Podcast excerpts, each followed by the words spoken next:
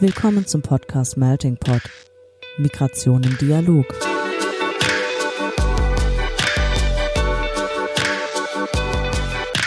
In diesem Podcast sprechen wir mit NachwuchswissenschaftlerInnen aus verschiedensten Fachgebieten, die zum Thema Migration forschen. Ein Einblick also in die Migrationsforschung über die Grenzen wissenschaftlicher Disziplinen hinweg. Organisiert wird der Podcast vom Nachwuchsnetzwerk des Interdisziplinären Zentrums für Integrations- und Migrationsforschung an der Universität Duisburg-Essen. Hallo und willkommen zu einer weiteren Folge des Melting Pot. Heute begrüßen euch als Moderatorenteam die Laura. Hallo Laura. Hallo. Und ich, Janet. Und heute freuen wir uns, zu Gast begrüßen zu dürfen, dass Özgür Özvatan uns ähm, hier besucht zu unserem Melting Pot. Hallo Özgür, schön, dass du die Zeit wieder genommen hast für unseren Podcast. Und Hallo und vielen Dank für die Einladung. Ja, sehr gerne. Wir freuen uns, dass du da bist.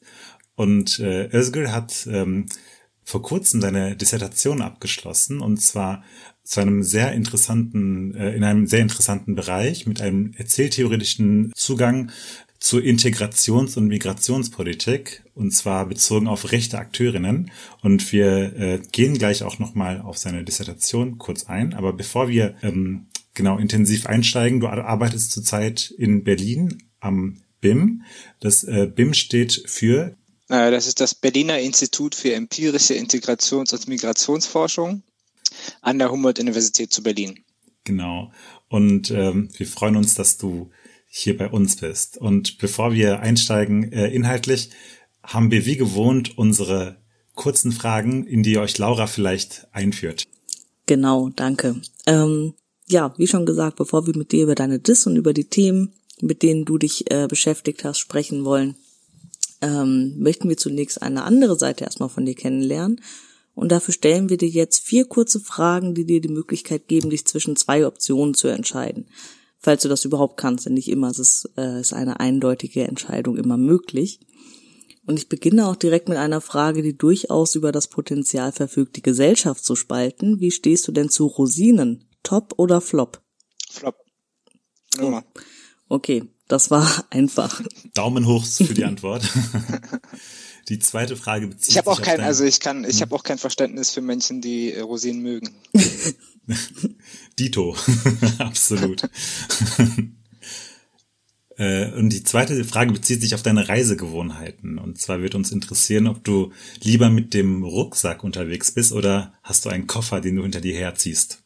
Ich, äh, ich würde gerne äh, mit dem Rucksack reisen, aber äh, als äh, Familienvater, als Familie mit zwei Kindern ähm, habe ich den Rucksack dabei, äh, die Kinder irgendwo auf dem Arm oder so und dann noch, wenn eine Hand frei ist, dann ziehe ich auch noch einen Koffer, äh, Koffer mit oder das eine Kind sitzt dann auf dem Koffer oder so. Auf jeden Fall, also deswegen beides.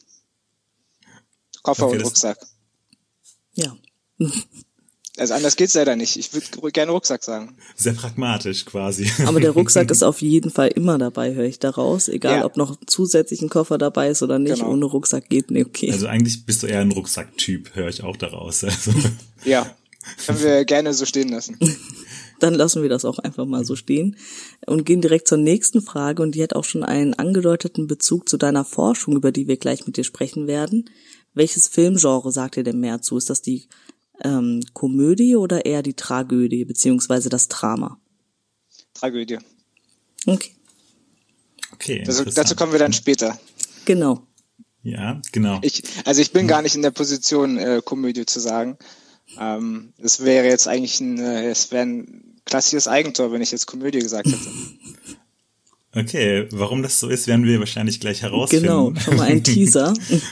Das, das wird noch interessant, weil jetzt kommen wir mit der letzten Frage auf deine Forschungsmethode zu sprechen. Und zwar, äh, arbeitest du eher qualitativ oder quantitativ? Was, wo ordnest du dich ein? Quantifizierend, qualitativ. Auch eine coole Antwort. Ist wie mit Rucksack und Koffer beides. Ne? ja, also, also, also wenn ich mich positioniere, dann auf jeden mhm. Fall qualitativ, äh, aber darin quantifiziere ich auch. Hm? Aber wenn ich mich entscheiden müsste, dann auf jeden Fall qualitativ. Okay. Äh, wir haben ja vorhin äh, im Einstieg schon kurz erwähnt, dass du einen ähm, sogenannten erzähltheoretischen Zugang äh, zu, in deiner Dissertation verwendet hast.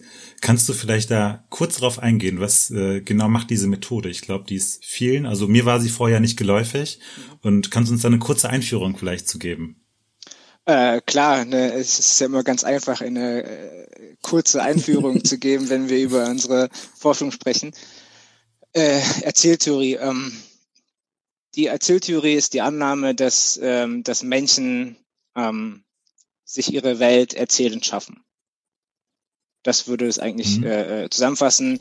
Äh, es gibt eine schöne Bezeichnung von, von Fischer, ähm, irgendwann in den 80ern, glaube ich, der gesagt hat, dass der Mensch äh, das Tier Homo narans ist, also das erzählende Wesen.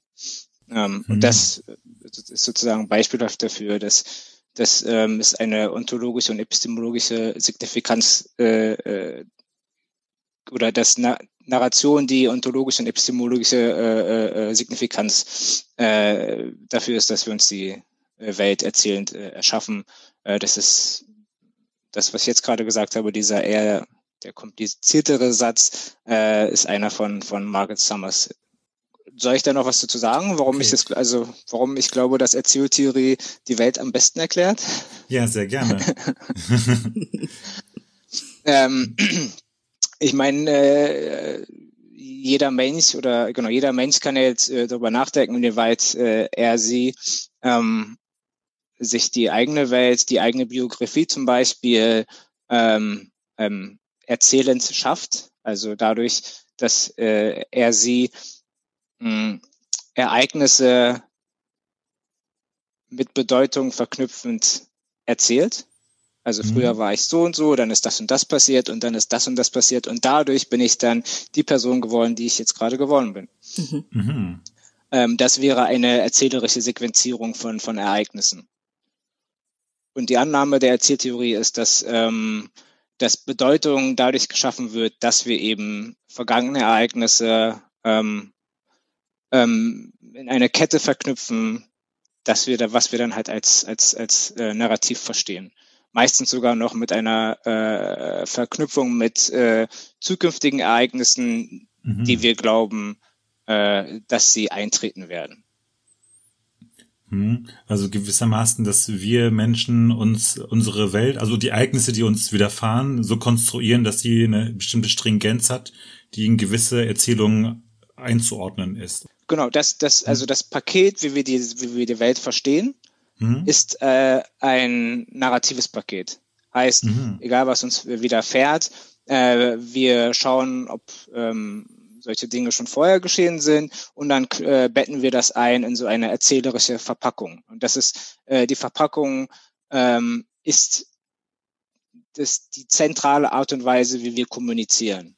Mhm. Ähm, das ist auf der untersten Ebene quasi wie so, wie wir die Welt verstehen und wie wir sie dann erzählen. Ähm, wir äh, mit mit äh, einigen Kollegen ähm, nutzen wir ganz oft die Formulierung ähm, people tell stories about the world and they they share these stories with others. Mhm. Also wir alles, was uns widerfährt, verpacken wir in, in, in Erzählungen. Ne, damals ist mir das zugestoßen, dann ist mir das zugestoßen und äh, jetzt passiert das und das und in der Zukunft wird das und das passieren. Was bedeutet das für mein Leben und was bedeutet das äh, für unser gemeinsames Leben? Ähm, das ist die ähm, erzählerische Verpackung und darin können natürlich Argumente entstehen, ähm, äh, Framings entstehen, aber die sind dann eher auf, auf den nächsten Ebenen. Also das abstrakte Produkt ist die, ist die Narration und auf den nächsten mhm. Ebenen wird das halt verpackt. Diese Erzählung ähm, ist, ist strukturiert, unsere Argumente und unsere Framings äh, und alle anderen kognitiven, kognitiv-rationalen Prozesse.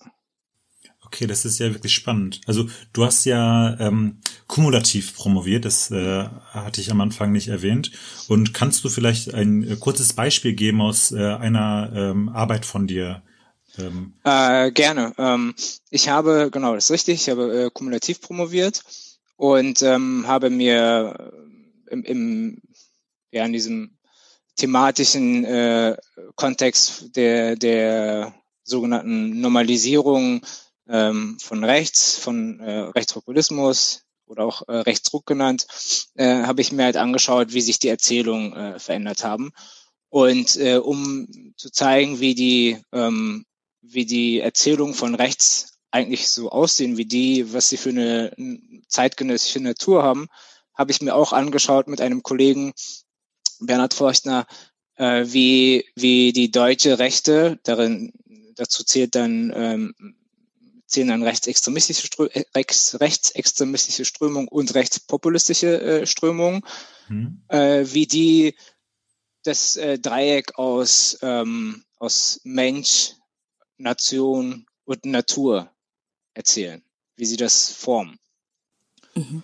Und äh, darin äh, war es dann eigentlich äh, ganz äh, signifikant, dass äh, eine, eine, ähm, eine Erzählung ist, dass, dass es eine gemeinsame Vergangenheit, Vergangenheit gibt, äh, dieses Dreiecks. Das ist die, die, ne, die Herstellung, die natürliche Herstellung, also es ist ein natürliches, es ist ein natürlich gottgegebenes, äh, eine natürlich gottgegebene Entität. Ähm, mhm. äh, der Mensch ist äh, verwurzelt in einer Nation und diese Nation ist verwurzelt mit der Natur. Okay. Und das geht zurück, äh, es gibt diesen Ursprung, äh, meistens äh, religiös konnotiert, das ist ein spiritueller Ursprung, es gibt diesen Ursprung, Dinge sind halt so.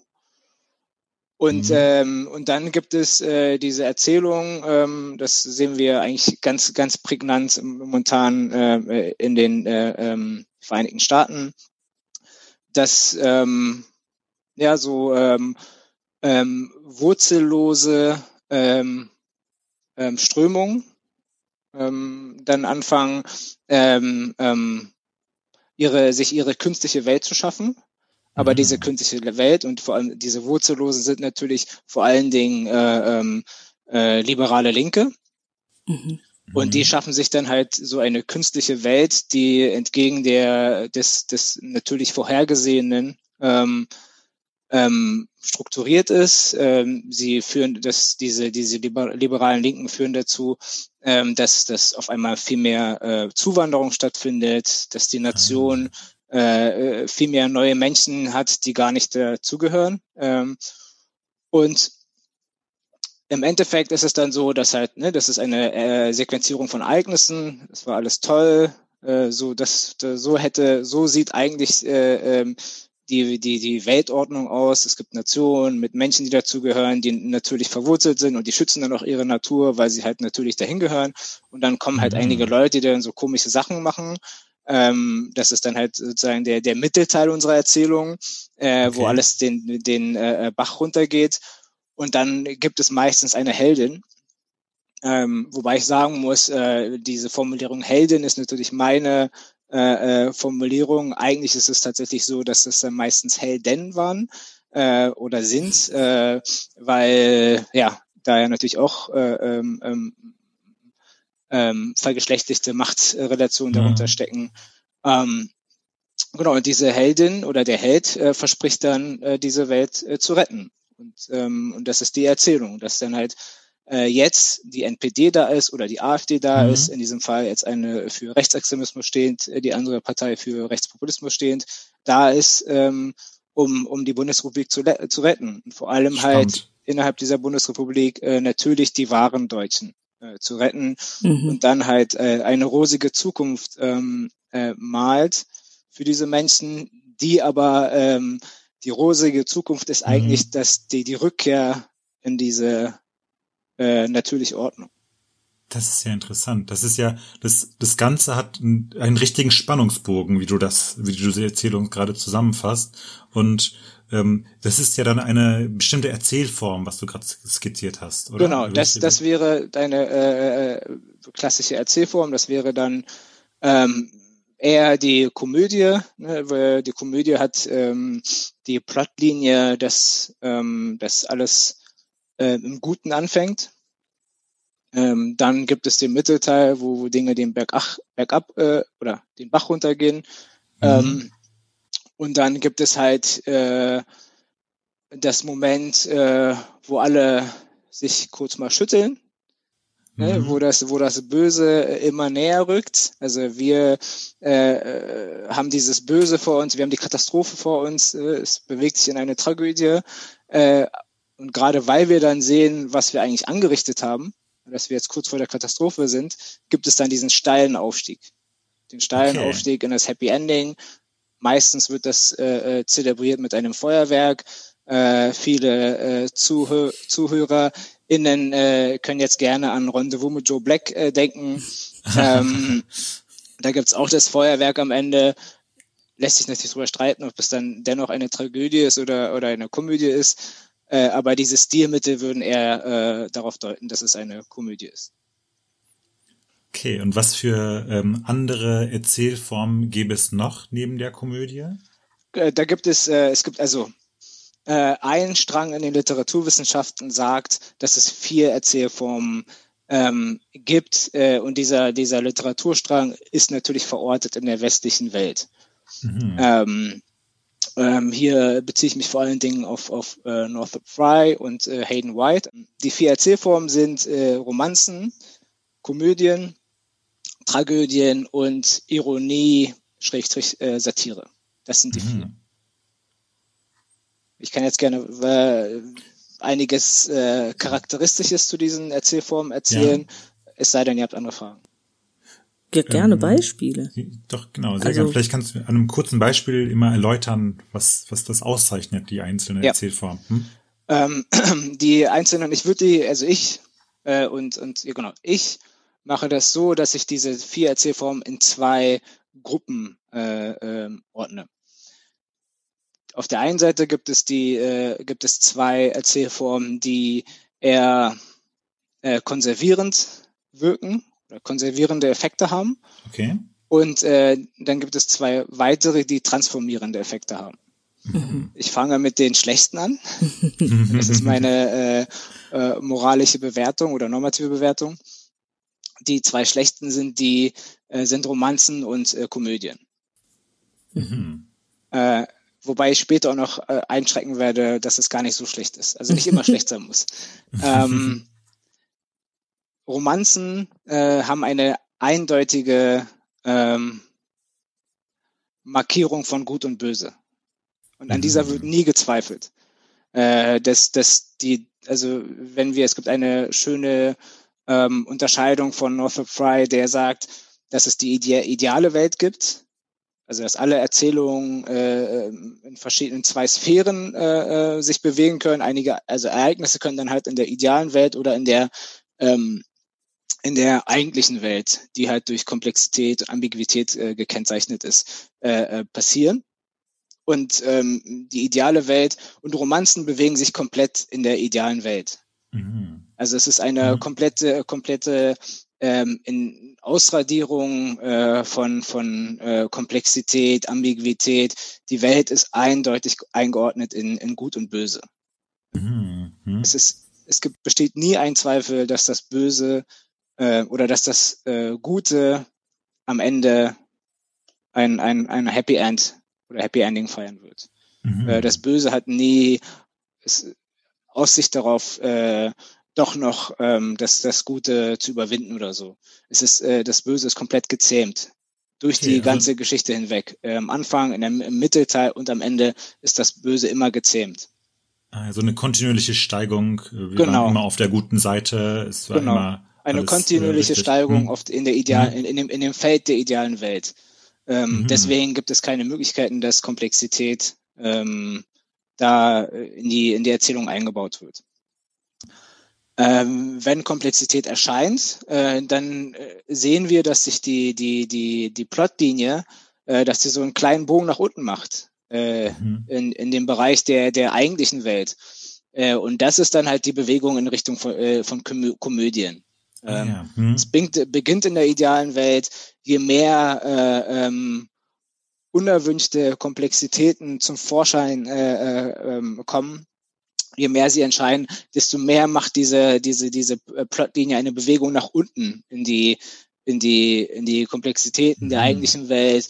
Immer, je, je, je tiefer, je mehr wir in diese Komplexität eindringen, desto mehr geht es runter äh, desto mehr, äh, äh, desto dichter an der an der Katastrophe. Ähm, ja. Und das Interessante ist, ähm, ähm, die Entladung von Spannung hängt auch davon ab, wie tief diese Komödie sinkt. Also je mhm. dichter wir an dem an der Katastrophe sind, desto glücklicher sind wir dann am Ende über das Happy Ending. Ah ja. Okay. Deswegen, weil der, weil der Aufstieg dann nochmal steiler ist äh, in dem Bereich der idealen Welt. Ähm, und in diesem, in diesem, in dieser kurzen Spanne zwischen dem tiefsten Punkt äh, in der Erzählung, also dem, dem am dichtesten an der Katastrophe und ähm, sozusagen das, das Feuerwerk am Ende des, des Happy Endings.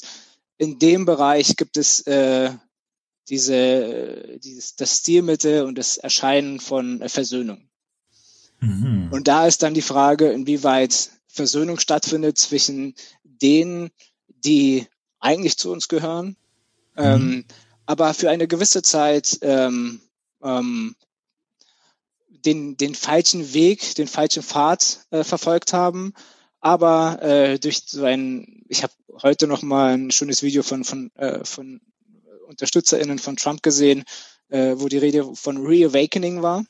Okay. Äh, dieses äh, Wiedererwachen. Ah, ja. Das heißt, die werden geschüttelt äh, und das, da findet so ein äh, Erwachen statt und dann findet eine Versöhnung zwischen denjenigen statt, die ohnehin ähm, hinter dem Helden und hinter der, hinter der Heldin standen und denen, die kurz mal auf, auf dem falschen Pfad waren, aber jetzt wieder in den richtigen Zug einsteigen und auf dem richtigen Weg sich bewegen. Mhm. Ja, das ähm, wäre dann so ein Beispiel für die Komödie. Genau, das wäre ja. ein Beispiel für die Komödie. Äh, mir fällt jetzt äh, aus der aus dem äh, aus der populär äh, auf der aus der Populärkultur nicht kein kein gutes Beispiel dafür ein, aber ich denke, wir kennen alle viele äh, Komödien, wo dann so eine Versöhnung am Ende stattfindet. Mhm. Mhm. Ähm, meistens geschieht es dann so, gibt es dann so Maskeraden und dann nach der Maskerade fallen dann die Masken und dann sehen wir, wer tatsächlich zu wem gehört und ja. äh, wer auf der guten Seite ist und wer nicht. Hm. Die Frage, ja, die ganz spannend. große Frage ist natürlich, äh, äh, ob, also wenn wir jetzt sagen, die AfD erzählt eine Komödie, ne, äh, früher war alles gut, äh, dann kam die, die, ähm, die, diese komischen Linken äh, oder dann kam der Linksruck, die komischen Linken, die jetzt äh, äh, die weltoffene Gesellschaft, äh, äh, das Experiment der Welt, weltoffenen Gesellschaft äh, durchführen Menschen, die aber gar nicht sehen, dass es eigentlich eine, eine, eine Landnahme ist, wie Alexander Gauland das nannt, äh, genannt hat, äh, die dann versprechen, dass halt der mit der AfD das Fest der Demokratie kommt. Trump würde sagen, dass ähm, dass das, äh, dass das Gemetzel am Volk aufhört und dass das Volk jetzt äh, endlich ähm, ähm, ähm, wieder äh, regieren wird. Mhm. Ähm, dann ist die Frage, ob eine Versöhnung, also ob sich die AfD, die Erzählung der AfD, ob die Angela Merkel versöhnen würde. Mhm. Das ist, das mhm. ist halt eine ganz spannende, aber das ist eine natürlich eine empirische Frage, aber da ist eigentlich ganz spannend, ob dann äh, sozusagen, ob wir jetzt gerade, also ne, aus dieser Erzählung heraus in dieser Maskerade uns befinden mhm. und ob eine Versöhnung, ah. ähm, äh, ob eine Versöhnung okay. äh, äh, überhaupt möglich ist oder nicht, oder ob die Leute dann äh, bestraft werden. Ähm, das, das, das wissen wir nicht. Äh, das ist aber äh, ja ein spannender Aspekt dieser Komödien. Und da ist auch immer wieder äh, wichtig zu schauen, inwieweit sie halt Romanzen sind und dann halt also in, sich in eine Romanze bewegen, wo dann halt hm. äh, Leute wie Merkel dann halt einfach immer das Böse sind und waren mhm. und ah, sein werden. Okay. Oder halt äh, äh, innerhalb dieser Komödie nochmal ähm, ähm, versöhnt werden. Hängt wahrscheinlich auch davon ab, auf, äh, hängt wahrscheinlich auch von der Agency der Betroffenen ab. Mhm. Ob sie dann sagen, ja, Entschuldigung, äh, ich war da einfach, ähm, habe da einfach die letzten 18 Jahre einen Fehler gemacht ähm, und äh, äh, eigentlich habt ihr doch vollkommen recht und ich bin jetzt ah. bei euch. Also Erzählungen können sich auch ändern, gewissermaßen. Ja, genau. Ich meine, da ist ja, natürlich, ja. da sind natürlich Performanzen drin, ne? Äh, mhm. und ähm, ähm, die Akteure, also wie in einem Spiel auch, ne? Wenn, also mhm. wenn, ähm, wenn bei, äh, ich meine, Romeo und Julia ist so, weil es jetzt, ähm, weil wir das so kennen, wie es gelaufen ist, aber die, die Erzählung, die hätte ja auch anders sein können, mhm. äh, wenn äh, zwischendurch äh, eine wichtige Akteurin, ein wichtiger Akteur eine andere Entscheidung fällt. Mhm. Zum Beispiel, ähm, ja, da Akteure zwischen, einfach zwischen den Familien ihre Position nicht wechseln oder so. Ähm, mhm. also das spielt mhm. natürlich eine Rolle. Das gilt dann natürlich auch für den parteipolitischen Wettbewerb. Ähm, mhm. Und ähm, Jens Spahn stilisiert sich zum Beispiel momentan, äh, äh, würde ich behaupten, als, als Held äh, einer Gesellschaft äh, und nicht nur, weil er das möchte, sondern auch, weil er da in diese Rolle gedrängt wird. Also er ist jetzt gerade Bundesgesundheitsminister, ah, er ist in einer sehr, sehr wichtigen Position. Und wenn wir das als eine Erzählung verstehen, dann mhm. verstehen wir auch relativ schnell, äh, in welche Rolle er gerade in dieser großen Erzählung rückt. Äh, und das gilt dann natürlich auch für diese ganzen spannend. Versöhnungen mhm. zwischen äh, parteipolitischen AkteurInnen. Ja, in der Tat. Nächste, äh, die, die nächste, und jetzt bin ich bei den äh, äh, bei den transformierenden äh, Erzählungen, Erzählformen hm. wäre die Tragödie. Okay. Äh, und die Tragödie ähm, ist tatsächlich gekennzeichnet dadurch, dass es das äh, katastrophische Ende gibt. Mhm. Äh, mhm. Northrop Fry spricht, spricht da von Katharsis. Ähm, und dann, da wissen wir eigentlich, dass die Geschichte anfängt wie eine Komödie. Ne? Ideale Welt, äh, nur diese, diese Konstruktion der idealen Welt scheitert am Ende. Es gibt, okay. nicht diesen, es gibt nicht diesen Aufstieg, es geht von der idealen Welt kontinuierlich runter äh, in die, in die äh, Komplexitäten der, der, der eigentlichen Welt, der echten Welt. Und äh, am Ende scheitern wir alle gemeinsam daran, äh, an diesen Komplexitäten der echten Welt. Und das äh, Besondere an, an, an Tragödien ist, dass ähm, dass das Ende, das katastrophische Ende unausweichlich ist.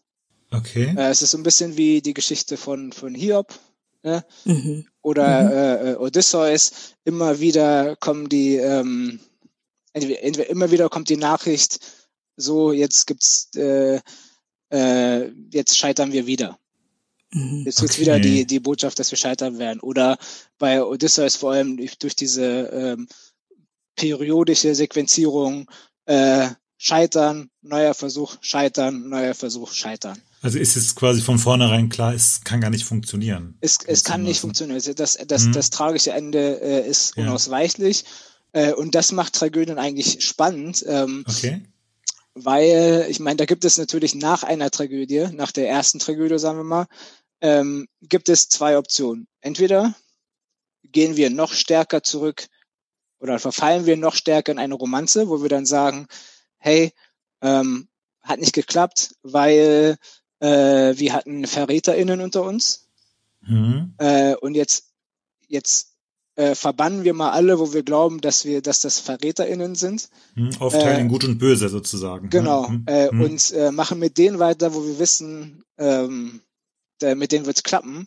Wenn es dann klappt mit denen, dann ist es wiederum eine Komödie weil es dann halt im nächsten, in der nächsten Periode ähm, das Happy Ending mit denen, wo wir uns rückbesinnt haben, auf die Guten, auf die wir uns rückbesinnt haben, dann ist es wieder, dann wird die Tragödie dennoch nach der zweiten Phase, quasi nach der, in der zweiten Periode wird es eine, ein, ein Happy Ending. Aber eine fortlaufende Tra Tragödie ist eigentlich die, die transformierend ist, weil sie ähm, anregt, dass wir immer wieder neue Perspektiven mit einbeziehen mhm. in unsere Entscheidungen und unseren Kreis an ähm, einbezogenen Perspektiven erweitern. Heißt, mhm. Odysseus ähm, scheitert, trifft seine Crew, sagt, Leute, wir sind gescheitert. Offensichtlich schaffen wir es gemeinsam nicht, äh, die richtige Entscheidung zu finden. Äh, mhm. Lasst uns doch mal zu Person XYZ gehen äh, und uns mit dieser Person äh, beratschlagen, äh, was wir jetzt machen können. Und am besten nehmen wir die Person mit an Bord, mhm. weil mhm. die hat ja vielleicht ähm, sinnvolle Hinweise für uns. Hinweise, die wir, auf die wir selbst nicht kommen. Wir sind jetzt ein paar Mal gescheitert. Wir kommen einfach nicht dazu, die richtige Lösung zu finden. Also lasst uns doch ähm, einen neuen Weg probieren. Ah, ja. Das ist dann äh, sozusagen äh, fortlaufende Tragödien führen dazu, dass wir dann fortlaufend oder können dazu führen, dass wir fortlaufend neue Perspektiven äh, äh mit einbeziehen in unsere ähm, Aushandlungsprozesse. Okay, das ist interessant. Hm? Wo wir, wo ihr dann wahrscheinlich auch merkt, wo der, wo dann so ein demokratietheoretischer Bezug ist äh, mhm. mit, mit Perspektivenerweiterung. Ja, ja. Ähm, und deswegen ist das auch ähm, normativ äh, als gute Erzählform ähm, von meiner Seite interpretiert. Mhm. Ist, äh, wäre dann ein ähm, alltagsbezogenes äh, Beispiel äh, zum Beispiel der Klimawandel oder äh, ähm, könnte man das ähm, als ähm, Tragödie ja, ähm, das ist äh, in der Tat sehr spannend. Äh, das, ich kann mir sehr gut vorstellen, ähm, dass, dass AkteurInnen in diesem Bereich über die Tra Tragödie operieren. Ähm, mhm. Die Frage ist dann natürlich, ähm, ob in deren, also ne, in, in, der, in der Mobilisierungsphase, ob die dann mhm. äh, trotzdem über die Herstellung eines möglichen Krisenendes eher mhm. eine Komödie erzählen. Also um diese Krise zu mhm. vermeiden, äh, müssen wir das und das tun. Und wenn wir das und das tun, dann sichern wir äh, das gesunde, glückliche äh, Fortleben dieses Planeten. Mhm. mhm. Ah, ja. okay, äh, aber es kann natürlich sein, dass sich auf der Metaebene ähm, eine Tragödie durchsetzt. Und das wäre, äh, wir haben das probiert, hat nicht funktioniert. Also wir vier Nationen haben gemeinsam das und das probiert, äh, haben gesagt, wir werden unsere CO2-Emissionen mhm. äh, runterschrauben bis äh, Jahr XYZ. Ähm, haben wir nicht geschafft. Dann haben wir gesagt, erweitern wir den Kreis auf acht Nationen, äh, die mhm. größten äh, Industrienationen der Welt. Äh, haben wir gesagt, machen wir in den nächsten 13 Jahren. Oh, siehe da, hat nicht geklappt. Und das wäre dann zum Beispiel ein, ja. auf der Metaebene eine äh, äh, fortlaufende ähm, Beobachtung und Erzählung von, von Tragödien, die dann immer wieder den, den Kreis der Perspektiven erweitert äh, und den, den Kreis der Mitwirkenden äh, erweitert, um dieses Ziel zu erreichen. Hm, spannend, ja. Ja, auf jeden ähm, Fall. Die, die vierte Erzählform ist äh, die Erzählform Ironie und da ist die Frage, ob die, die, ob Ironien und oder Satiren äh, überhaupt eine eigene Erzählform haben. Das ist nicht äh, so ganz klar. Es gibt Personen, viele Personen, die das versuchen dann in so einer, äh, also wie das halt mit diesem äh, Anfang, Mittelteil und Ende, mhm. äh, die Plotlinien dazu bei den vorderen drei äh, Erzählformen, also Romanze, Komödie und Tragödie, wo wir das sehr klar äh, nachzeichnen können. Ähm, mhm. bei, bei Ironien ähm, gibt es noch keine Zeichnung, die sich durchgesetzt hat.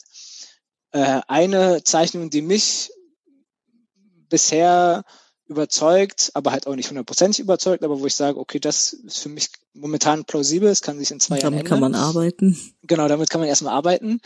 Äh, ist die, ist, ist so eine, äh, ähm, eine wellenförmige äh, Plotlinie, die äh, immer wieder in das, in das, in die, in die Sphäre der idealen Welt aufsteigt aber auch in die ähm, in die Sphäre der der eigentlichen Welt abstürzt und das dann halt so wellenförmig macht äh, mhm. fortlaufend. Mhm. Ähm, und das soll kennzeichnen, dass es immer wieder so Fixierungen von so, so nicht super romantisch, aber leicht romantische Fixierungen stattfinden, aber diese Fixierung im nächsten Schritt wieder reflektiert wird. Und in diesem Reflexionsschritt äh, eine Distanzierung stattfindet. Ja, wir haben irgendwie vor drei Monaten äh, uns so und so bezeichnet, aber das ist doch vollkommener Quatsch, weil wir wissen doch, also dann haben wir doch gesehen, wie komplex es ist und das so, wie wir uns gerade bezeichnet haben, äh, das passt doch gar nicht. Könnte man vielleicht, äh, äh es fällt mir jetzt gerade ein, könnte man vielleicht anwenden auf ähm, auf die ähm, auf die Symbole, wie wir äh, gendergerechte Sprache mhm. ähm, äh, durchführen in den letzten Jahren.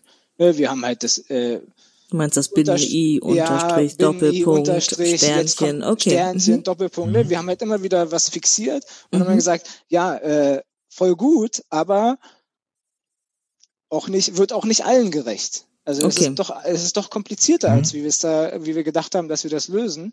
Äh, deswegen lass uns das doch so machen. Mhm. Klar, der andere Punkt ist, das nimmt nicht alle mit. Äh, das, da können wir jetzt nicht über eine nationale Selbstreflexion oder eine europäische Selbstreflexion sprechen, aber innerhalb des Kreises der Menschen, die das äh, als etwas äh, Wichtiges äh, und, und Lohnenswertes betrachten, äh, findet offensichtlich so eine, hat so eine ironische äh, Phase stattgefunden, wo Dinge äh, äh fixiert wurden, ne? so ein bisschen romantisch, ja, jetzt haben wir das gelöst.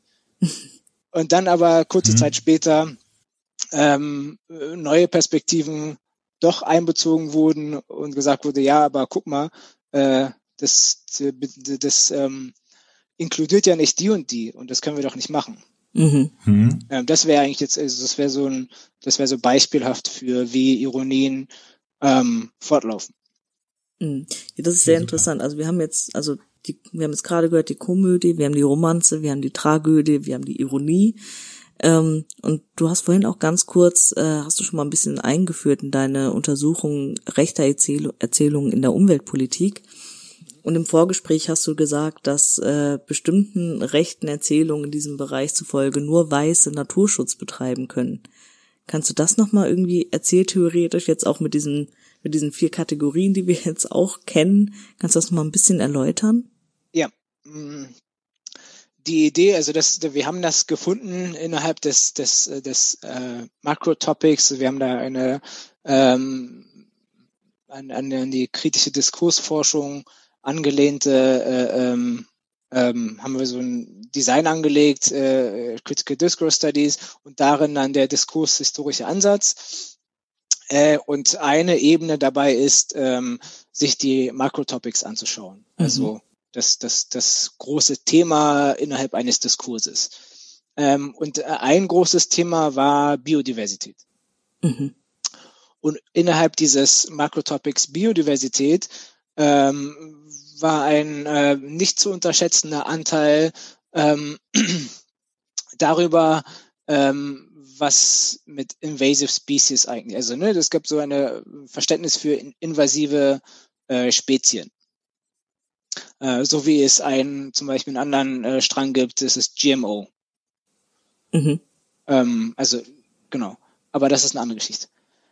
Und bei diesen invasiven Spezien, ähm, es ist interessanterweise so, dass es, ich meine, das ist jetzt äh, auf der Diskursebene und auf der Untersuchung von, von Ideologien gar nicht so neu, dass, ähm, also es gibt schon 1984 von, von Dudek, glaube ich, ähm, den Begriff Ecological Racism, ähm, das halt so, ähm, das ist so eine völkische Idee dahinter, die äh, beobachtet wurde, dass, ähm, dass, dass, ähm, dass das Volk äh, als eine biologische Einheit mhm. zu verstehen ist. Ähm, und was wir mit invasiven Spezien äh, äh, erzähltheoretisch erkannt haben, ist, und was das wurde auch schon in der Literatur auf, auf der ideologischen Ebene äh, gesehen, dass ähm, dass es da Verknüpfungen gibt zwischen ähm, wie Pflanzen und äh, Tiere äh, invasiv sind im, im Sinne von, sie kommen, sie werden irgendwie, ähm, also erzählerisch so dargestellt als Globalisierung bringt, äh, äh, bringt äh, neue Tiere und neue Pflanzen in mhm. unseren funktio eigentlich funktionierenden ökologischen Kreislauf. Aber dadurch, dass die, dass die mitgebracht werden mit anderen Produkten oder halt einfach an sich mitgebracht werden, weil wir halt global besser mithalten möchten oder so, äh, wird unser natürlicher ökologischer Kreislauf zerstört. Mhm. So. Und dieser natürliche äh, ökologische Kreislauf, der bezieht sich natürlich dann auch auf Menschen. Mm, ja. Ähm, also es gibt da tatsächlich auch explizite ähm, ähm, Verknüpfungen. Ähm, das wird dann meistens ähm, so ein bisschen in diesen Artikeln äh, über Humor hergestellt, äh, im Sinne von, ja, und mit den Türken ist es doch gar nicht so viel anders. Oh, ähm, okay. Äh, und das ist halt, also das, da ist diese, ähm, dieses holistische Bild, ähm, das, äh, ne, was ich, wie ich vorhin gesagt habe, ist ein holistisches Dreieck aus Mensch, Natur und Nation, ähm, mhm. das bewegt sich dann halt nicht nur im Feld von, von Pflanzen und Tieren, vielleicht sogar andersrum, es bewegt sich im Feld der, der Menschen und deswegen auch im Feld der äh, äh Tiere und äh, Pflanzen. Genau, und so eine Erzählung, ganz kurze Nachfrage, so eine Erzählung wäre dann, könnte man diesen, den Erzähltyp der Romanze dann zuordnen? Ja. Wenn ich mir überlege, wir haben eine ideale Welt, die von etwas von außen bedroht wird, Ich kann das Böse eindeutig identifizieren, ist das so? Ja, äh, und das Böse hat dann natürlich verschiedene ähm, Facetten. Mhm. Das Böse ist, sind also als auf der Akteursebene äh, diejenigen, die diese globalisierte Welt schaffen möchten, die ähm, die, die nationale, ethno-nationale äh, Souverän Souveränität äh, abschaffen möchten, ähm, mhm. die nationale Unabhängigkeit abschaffen möchten, Autarkie abschaffen möchten, den kleinen Mann bedrohen. Äh, es wird viel über den kleinen Mann gesprochen. Wir könnten auch sagen, der kleine Mensch, aber ich glaube, da würden wir ja, auch ja. Äh, dem, dem nicht äh, gerecht werden, weil tatsächlich über den kleinen Mann gesprochen Richtig. wird. Ähm, und äh, die Erzählung, ja, klar, also es ist eine Romanze, wobei ich äh, sagen muss, auf der auf der ich sag mal, historischen Mikroebene ähm, realisiert sich, sich, sich das meistens durch eine Komödie, weil Komödien besser mobilisieren. Es wird eine Spannung aufgebaut. Mhm. Also ah, okay. wir bewegen, also wir, wir mhm. haben eigentlich diese Romanze, aber es gibt dann so kleine Dellen nach unten, äh, wo dann das, das Böse vielleicht, ähm, also für uns ist das natürlich eine lange Zeit, aber ähm, menschheitsgeschichtlich betrachtet sind dann 50 Jahre nicht so viel. Mhm. Äh, und wir haben jetzt diese 50 Jahre, die für uns eine lange Zeit sind, aber Mensch, also ne, eine äh, Geschichte des Planeten gar nicht so viel, ähm, ist alles, was wir uns vorstellen können, falsch gelaufen. Alles ist schiefgegangen.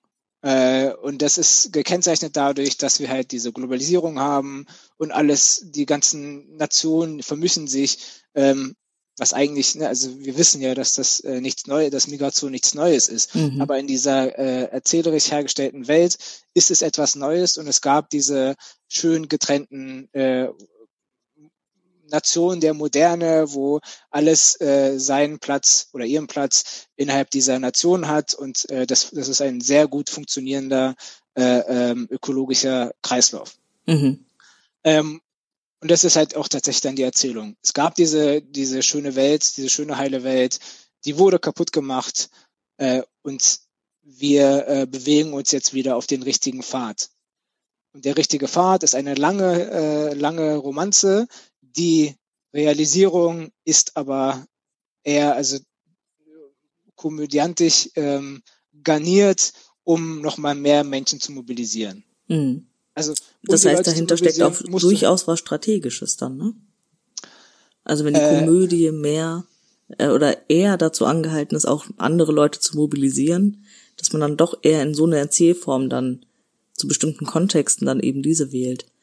Ja, ähm, also ja, auf jeden Fall. Ähm, die Frage ist natürlich, ob das dann ähm, also mein, meine Position wäre, dass ich das, dass da jetzt nicht ähm, ähm, so eine auf der Metaebene eine Figur ist, die dann eine Strategie wählt, mhm. sondern dass Erzählung, Erzählungen äh, ähm, um, um, um Hegemonien kämpfen und darin okay. dann sich, sich, sich so Rollen äh, mhm. kristallisieren und Akteure, AkteurInnen kristallisieren. Und ähm, wenn es dann halt, also wenn historisch entstandene AkteurInnen das Gefühl haben, hier bewegt sich äh, etwas aus den Fugen, dann ähm, äh, macht es in diesem historischen Moment, äh, kann es sein, dass das, ähm, dass das Krisenende erzählerisch überhöht wird. Mhm. Äh, und die, das Erlösungsnarrativ auch erzählerisch überhöht wird. Okay. Ähm, und dieses, dieses Überhöhen äh, ist dann halt dieses Komödiantische, was dann noch mehr Leute mobilisieren will, ein, ein Spannungs, also eine Spannung schafft, ähm, aber die grundsätzliche Romanze eigentlich nicht verändert. Mhm. Okay. Ähm, wenn wir ganz kurz noch mal den, wir können jetzt ja eigentlich sehr schön den Bogen wieder zum Anfang schließen. Ähm, du hast ja ganz zu Beginn auch kurz gesagt, äh, dass du aus einer Position heraus sprichst, dass die Erzähltheorie die Welt am besten erklärt.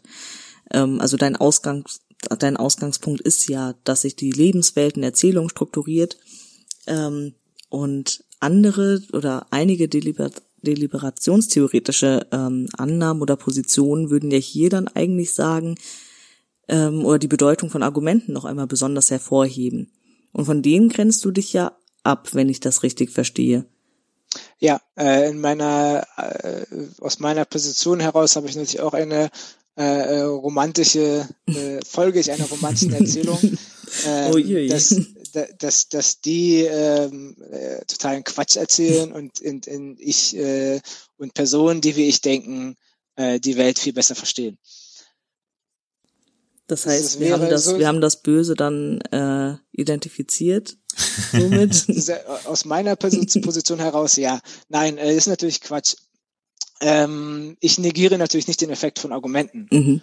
Ähm, auch nicht die Wichtigkeit von, von, von, ähm, von argumentativen Austausch. Äh, was ich tue ist, ähm, und hier setze ich ähm, äh, ein, ein, äh, ja, ein rhetorisches Stilmittel mal ein.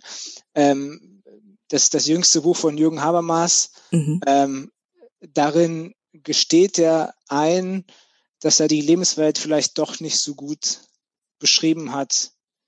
Ähm, wie du meinst er, ganz kurz für die ZuhörerInnen auch eine Geschichte der Philosophie? Genau. Die kurze Nachtlektüre, die letztes genau, Jahr erschienen ist. Ja, ja, genau, die, die paar 1800 Seiten, mhm. ähm, die er da geschrieben hat. Ähm, genau, und der, da geht es, also da gesteht er etwas ein, dass er, dass seine äh, Annahme über die Lebenswelt, seine Annahme über die ähm, vortheoretische Interpretation der Welt und vortheoretische Kommunikation der Welt, ähm, dass er da vielleicht ähm, zu äh, kurzgreifende Annahmen getroffen hat mit seiner mhm. ähm, ähm, argumentativ orientierten ähm, ähm, Interpretation. Das nutzen wir natürlich als Argument. Mhm. ähm, dass der halt, also er hat ja auch, also er hat ja ganz weit und also der hat ja wirklich viel auch über Erlösungsnarrative gesprochen. Mhm. Äh, das, das, also das lässt sich äh, überhaupt nicht bezweifeln, dass er das schon in den 80ern gemacht hat, in den 90ern. Äh, zuletzt äh, in der Einbeziehung des anderen ganz stark äh, macht.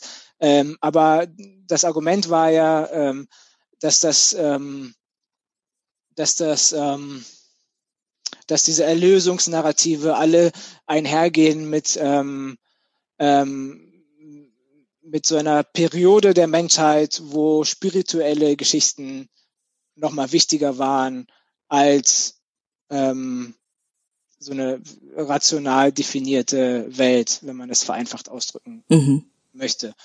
Ähm, mhm. Ähm, und jetzt würden, würde ich behaupten, dass er etwas eingesteht, äh, und das ist, dass diese ähm, Erlösungsnarrative nicht nur ähm, spirituell, religiös, spirituell konnotiert sein müssen. Die können auch, äh, die, also die, die bestehen fort und ähm, ähm, und deren Fortbestehen lässt mich interpretieren, dass das vielleicht ein, ein, ein Teil des Menschen ist. Ähm, eben diese Erzählform, also dass es halt eine zentrale Erzählform der Menschheit ist oder so wie Menschen ihre Welt halt äh, äh konstruieren, dass sie halt Erlösungsnarrative haben.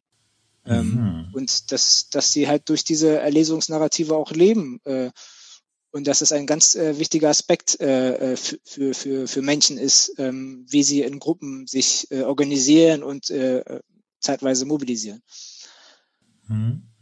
Und das ja. ist der, das ist der Standpunkt. Und die Rolle von Argumenten darin ist, dass Argumente nur Sinn ergeben, einerseits auf der individuellen Ebene, aber auch äh, ähm, im, im Bereich der Intersubjektivität, also zwischen Menschen, zwischen Gruppen, nur Sinn ergeben in einer äh, in einem erzählerischen Kontext. Mhm. Also mhm. wenn ich weiß, wer die Guten sind, wenn ich weiß, wer die Bösen sind, äh, dann habe ich ein, ein Rahmen, innerhalb dessen Argumente Sinn ergeben. Ja. Ähm, Interessant, ja. Ähm, das heißt, ich versuche mal ein Argument zu, äh, äh ein, ein, ein, ein, das Boot ist voll.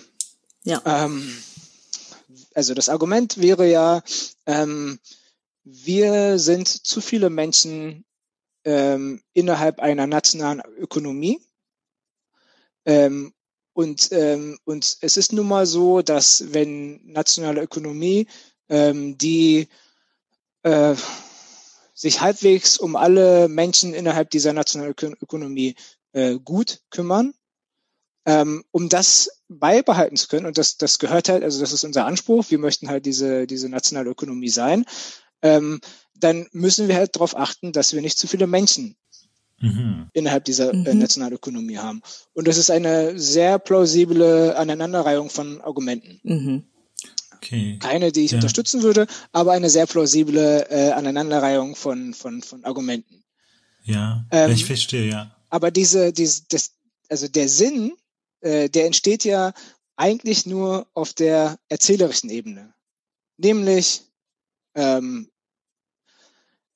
es gibt halt äh, Nationen äh, und diese Nationen, die ähm, waren halt gut und die wollen gut bleiben und um, damit die halt in der Zukunft auch gut sind, äh, müssen halt ähm, gewisse Dinge eingehalten werden.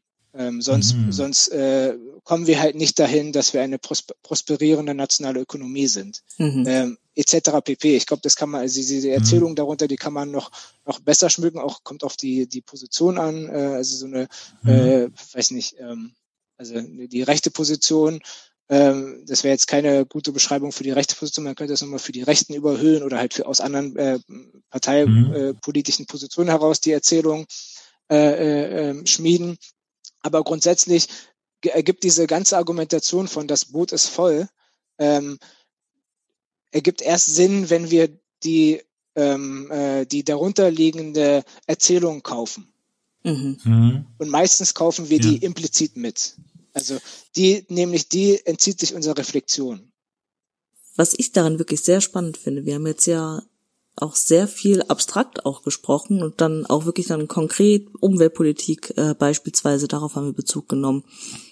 Und obwohl äh, es teilweise auch sehr abstrakt war, ist der Bezug zu den Themen der Migrationsforschung dann doch immer sehr, sehr schön greifbar. Das ist wirklich sehr, sehr spannend. Mhm. Auch, also, ähm, auch deine, deine Positionierung, wie du dich äh, zu Positionen etwa von der von Habermas eben äh, siehst oder positionierst. Ähm, vielleicht hört uns Jürgen Habermas auch gerade zu. Wir können ihn gerne dann auch mal für ein Special einladen. Dann laden wir dich gerne auch nochmal ein. Ja gut, er hat ja gesagt, dass er nicht mehr äh, äh in der Öffentlichkeit sprechen wird, sondern nur noch. So öffentlich sind wir, glaube ich, jetzt auch nicht. Ich glaube, genau. so viele Hörer haben wir gar nicht. genau. Damit aber, können wir ihn vielleicht überreden. Ja, genau. Und dann würden wir dich auch gerne nochmal einladen. Also. Ja, genau. Offizielle Einladung ist raus. Genau. ähm, ja, äh, sehr spannend. Äh, es gibt, also es gibt zum Beispiel in meinem, äh, wenn, ich mir jetzt auf meine Dis wieder Bezug nehme, ähm, eine Aussage äh, von Jens Spahn, ähm, um auch mal we mhm. wegzukommen von den, äh, von, von den ganz rechten ähm, und auch ein bisschen Richtung Normalisierung zu gehen. Jens Spahn äh, sprach zum Beispiel 2016, glaube ich, von Loyalitätskonflikten.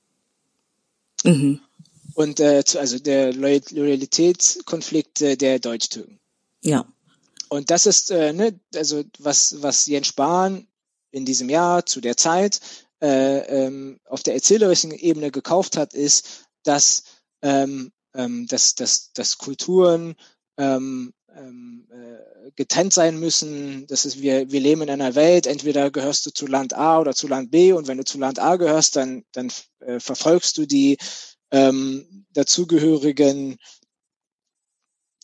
kulturellen Selbstbeschreibungen, ähm, um jetzt mal nicht äh, von Leitkultur zu sprechen, ähm, oder du verfolgst die ähm, zeitgenössischen Leitkulturprinzipien von dem anderen Land. Und es ist nicht möglich, sich mhm. dazwischen zu be äh, bewegen. Es, da ist auch kein Patchwork möglich, äh, entweder das oder das andere. Äh, und wenn halt ähm, also ne, es ist, äh, wenn wenn wenn Erdogan äh, die die Bundesrepublik oder AkteurInnen äh, in der Bundesrepublik kritisiert, dann ist das halt ähm, per se äh, nicht zu unterstützen. Mhm. Ähm, selbst wenn er gute Argumente hat, äh, dann, dann ist das nicht zu unterstützen. Und das Aber ohne, äh, um da jetzt ganz kurz, ohne um da jetzt Jens Spahn aus der Verantwortung zu nehmen, ähm, ist er ja weit, bei weitem nicht der einzige Akteur oder Akteurin gewesen, Na, die ja. eben diese Position, diese Erzählung aufgemacht hat. Absolut nicht, absolut nicht. Äh, er ist eine in meinem Datensatz äh, prominent mhm. erscheinende ah, okay. äh, Äh, aber es, wie gesagt, es geht ja da nicht um die Personen, äh, die Mhm. das machen, partiell um die Parteien, aber grundsätzlich geht es ja bei mir um die ähm, Etablierung von bestimmten mit Inhalt gefüllten Erzählformen. Mhm. Also Mhm. die, Okay. wie sich die äh, rechtspopulistische Erzählung äh, einer ethnonationalen Wiedergeburt Mhm. äh, äh, Mhm. etabliert. Und darin spielt dann spielt dann sein Sprechakt Ja. eine Rolle. Ähm, Okay. Wie Mhm. auch äh, die Sprechakte von anderen, ähm, selbst das, äh, ähm, das Kanzlerinnen-Duell zwischen, zwischen Merkel und Schulz, äh, da ging Mhm. es auch partiell um Erdogan äh, äh, und dass da, da jetzt endlich mal jemand auf den Tisch hauen Mhm. soll. Ähm, ja, stimmt, ja. und, und das ist halt eine Herstellung von den Guten, die zu uns gehören, mit bestimmten ähm, kulturellen Besonderheiten äh, und zu einem gewissen Maße sogar offen für, für Deutsch-Türken, ne, wenn sie sich dafür entscheiden, diese äh, kulturellen Besonderheiten, die hiesigen kulturellen Besonderheiten zu performen, Mhm. dann können sie sogar dabei sein. Also sie müssten halt, wenn jemand auf den Tisch haut, dann müssten sie halt auf jeden Fall dahinter stehen und das auch bitte performen, dass sie dahinter stehen. Mhm. Ähm, die Herstellung davon ist aber auch, dass es das Gute auf unserer Seite gibt und das Böse auf der anderen Seite. Und selbst wenn Erdogan ein gutes Argument liefern würde, wird es nicht als gutes Argument am Ende des Tages akzeptiert werden können, Mhm. weil wir dann vermuten würden, dass hinter seinem guten Argument ein, äh, dass er dahinter einen finsteren Plan schmiedet. Mhm. Und das ist das, das ist der Effekt von von von Erzählungen. Ähm, dass wir, Unglaublich spannend, dass ja. selbst wenn die Position, also selbst Ja. wenn die, wenn der Sprechakt eigentlich dem entsprechen würde, äh, den wir selbst äh, vermitteln, den wir kaufen würden, äh, wo wir sagen würden, ja, das das das das macht Sinn und da können wir gemeinsam am Tisch sitzen und äh, äh, Mhm. in Aushandlungsprozesse treten, wenn die Erzählung die Rolle des Bösen oder des halbwegs Bösen äh, zugeordnet hat, dann ist es schwer da rauszukommen, weil immer wieder vermutet wird, ja, aber du hast, du hast doch schon damals komische Sachen gemacht und du, du, du schmiedest gerade finstere Pläne, ich kann dir nicht vertrauen. Die Erzählung wird fortgeführt, ja. Genau. Okay, ja, so, so spannend das auch ist, leider müssten wir leider zum Ja. Ende kommen. Es äh, ist nämlich, also die, die, das, was du uns, wo du uns Einblick jetzt gewährt hast, dass der Mensch ein erzählendes Wesen ist und Menschen sich die Welt erzählen schaffen mit den vier verschiedenen Erzählformen der Romanze, Komödie, äh, Tragödie und Ironie. Das ähm, ist, glaube ich, äh, wirklich äh, also unglaublich interessant und auch äh, für mich jetzt sehr ähm, bereichernd. Und ähm, äh, das, äh, also da, da danken wir dir auf jeden Fall. Und gibt es vielleicht so einen kleinen Aspekt, auf den du noch äh, eingehen würdest, wo du sagst, hast du noch nicht ähm, äh, willst du noch irgendwas loswerden zu dem Thema kurz?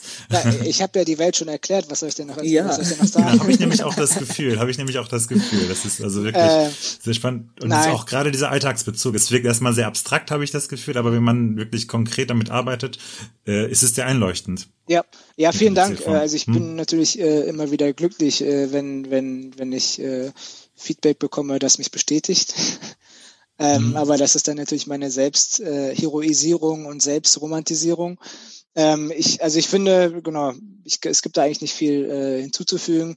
Ein spannender Aspekt, wenn ich äh, das äh, weitergeben darf, äh, finde ich ähm, die, die Europäisierung, also die soziologische Europäisierungsforschung, warum da die Mhm. Erzählungen nicht äh, ähm, greifen, warum da die Perspektivenerweiterung ähm, ähm, nicht greift, obwohl so, obwohl sie formell prozedural ja eigentlich relativ gut hergestellt ist. Äh, und da, das, also ich würde diesen Punkt gerne machen, weil ich ja am Anfang gesagt habe, dass dass äh, Romanzen und Komödien, also Romanzen würde ich da rausnehmen, aber dass Komödien nicht per se schlecht sein müssen. Ähm, Mhm. Eine, ähm, also warum ich glaube, dass, dass, äh, dass die ähm, dass die Europäisierung nicht voranschreitet, ist, äh, weil es da eine komödische Fixierung fehlt. Mhm. Hm. Ähm, ne, es, die können wir natürlich äh, ironisch dann wieder ähm, ähm, ähm, verwerfen und äh, dann wieder so eine so Reflexionsprozesse ähm, ironisch äh, immer wieder herstellen. Ähm, im Sinne von diese ganze Becksche Tradition von äh, Ref Reflexive Modernity. Äh, aber Mhm. es ist eigentlich sehr, es ist ziemlich spannend, dass diese komödische Fixierung erstmal äh, äh, noch nicht stattgefunden hat. Ähm, und das ist, glaube ich, ein, ein äh, ganz wichtiger Punkt, um auch zu zeigen, dass Komödien nicht per se schlecht sein müssen. Äh, und auch die, der, der, mhm. der Prozess der äh, äh, äh, nationalstaatlichen Herstellung der Welt hat ja nicht nur Schlechtes gebracht. Äh, mhm. Es gibt einen spannenden mhm. Beitrag von, äh, von Andreas Wimmer äh, in Foreign Affairs dazu, dass das halt natürlich auch viel äh, ähm, Frieden gesichert hat. Ja. Ähm, nicht in dem mhm. Maße, wie wir es, aber das war halt eine, also ne, diese komödische Fixierung hat halt nicht nur Schlechtes gebracht, sondern auch, ähm, mhm. das heißt, nicht jede komödische Fixierung muss schlecht sein, um da auch nochmal äh, einen, einen selbstreflexiven Prozess anzuregen. Ja, genau. genau. Das, das, äh Sorry, genau. Und äh, wie gesagt, sobald Jürgen Habermas zusagt, laden wir dich auch gerne wieder ein. Und wer weiß, vielleicht gibt es bis dahin ja neue ja. Erkenntnisse, andere Erkenntnisse. Vielleicht sieht es bis dahin ja schon wieder ganz anders aus. Ja, der, der, der Fairness halber muss ich natürlich sagen, dass, dass, äh, dass ich ähm, stark ähm, geprägt bin durch, durch Klaus Eder, ähm, auch durch, also natürlich durch meine Erstbetreuerin mhm. äh, äh, Gökçe Yudakul und äh, auch, auch vor allem auf der methodologischen Ebene von meinem Zweitbetreuer äh, Claudius Wagemann. Äh, und äh, ich bin überhaupt auf diese ganze narrative Schiene gekommen durch die Arbeiten von Naika Furutan. Mhm. Ähm, das erstmal vorweg. Aber Grüße gehen die, raus an diese Person. Ja, Grüße gehen genau. ähm, aber Klaus Eder äh, ist halt, ähm, ähm, wenn ich es so sagen darf, der Schützling von Jürgen Habermas gewesen. Und Klaus Eder hat sich halt mit dieser ganzen äh, Erzähltheorie ähm, so ein bisschen äh, Jürgen Habermas entgegengestellt äh, als sein Schützling. Emanzipiert vielleicht? Emanzipiert, genau, und hat versucht, äh, Selbstreflexionsprozesse äh, bei Jürgen Habermas anzuregen. Ähm, deswegen äh, auch hier, also der Hinweis hier ist, dass das, was ich sage, äh, stark durch die Arbeiten von Klaus Eder äh, mhm. geprägt sind. Und ich würde auch nicht sagen, dass wir, und das ist auch ganz gut, dass ihr das, äh, dass ihr dieses Gespräch mit Jürgen Habermas herstellen möchtet, dass es halt komplett gegen Habermas ist. Es ist tatsächlich ein sehr starkes mit Habermas. Mhm. Äh, also mit seinen ganzen äh, Theorien zur deliberativen Demokratie ja. äh, ein, ein sehr starkes mit ihm denken ist. Äh, aber halt, ne, wir alle haben wir halt auch einen Punkt gefunden, wo wir meinen, das geht ein bisschen besser. Schönes Schlusswort. Wirklich ausgezeichnet schön. Gut, damit Dank. enden wir dann auch und noch einmal vielen Dank, dass du uns heute einen kleinen Einblick in deine Arbeit gegeben hast. Ich habe äh, noch sehr, sehr viele Fragen, die verschieben wir dann aber auf nach dem Podcast. Ähm, genau, und das war's dann nämlich auch schon mit der heutigen Ausgabe von Melting Pot Migration im Dialog. Die nächste Folge gibt es dann im nächsten Monat, wie immer zum 15. Und bis dahin verabschieden wir uns und freuen uns, wenn auch ihr dann wieder reinhört. Bis dann. Tschüss. Tschüss. Das war's mit dieser Ausgabe des Podcasts Melting Pot. Migration im Dialog. Für mehr Informationen über die Arbeit unseres Netzwerkes und für Updates zum Podcast findet ihr uns auf Twitter unter @incentum. Vielen Dank fürs Zuhören und bis zum nächsten Mal.